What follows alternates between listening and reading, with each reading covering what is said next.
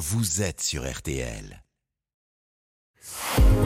Ah ouais, les pourquoi de l'info, Florian Gazan. Alors demain, demain soir, c'est la 63e euh, cérémonie de l'Eurovision, au concours, au final de l'Eurovision, euh, dont l'un des plus illustres vainqueurs, c'est ABBA, 1974, avec euh, Waterloo. Et Waterloo, Florian, ça a vraiment failli être Waterloo pour les Suédois. Bah oui, car avant de gagner l'Eurovision, en fait, Jérôme, ils ont essuyé plusieurs échecs. En 72 d'abord, où les deux B d'ABBA, Benny et Björn, composent un morceau pour la Suède.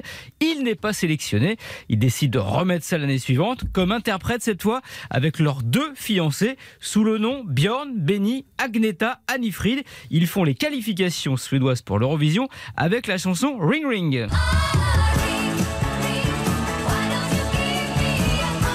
Sauf que c'est encore raté. Ils finissent troisième et ne sont pas choisis. Mais comme on dit en suédois, Aldrik va une tantre. Hein, ça veut dire, euh, ça veut dire jamais 203. Ouais, j'ai fait Ikea deuxième langue.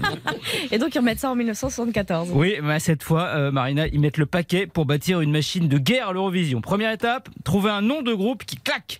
Après avoir tenté Fest Folk, ils prennent les quatre initiales et forment de leur prénom et forment le mot ABBA. Alors ça aurait pu être Baba, Oui, c'est ce que j'allais dire. mais euh, leur manager de l'époque leur signale qu'avec un nom débutant par AB, bah, ils seront forcément premiers dans les bacs à disques des Ah. magasins. Ah c'est malin, mais il y a un, un gros souci. Un, un gros souci, lequel? Bah, ABBA, c'est déjà pris en fait. Euh, C'est le nom d'une conserverie de poissons qui vend notamment du hareng et qui en vend toujours d'ailleurs hein, sous ce nom dans les supermarchés suédois si vous allez là-bas.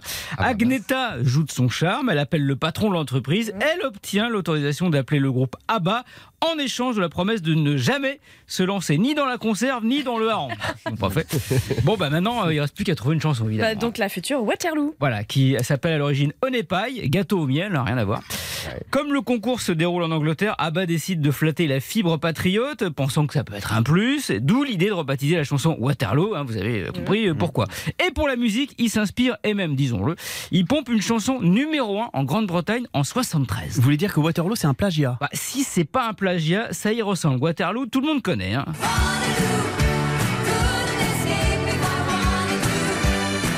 Écoutez maintenant, c'était en 73 un peu avant, le groupe Wizard avec See My Baby Jive.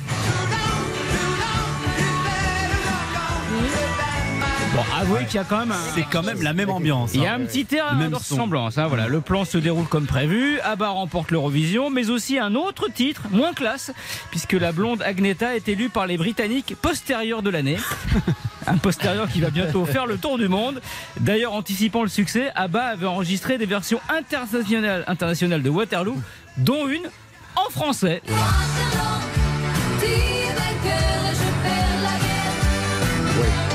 C'est du français, ça Waterloo, tu es vainqueur et je perds la guerre. Ouais. Voilà, moralité avec Waterloo, à bas à éviter la boucherie. Merci.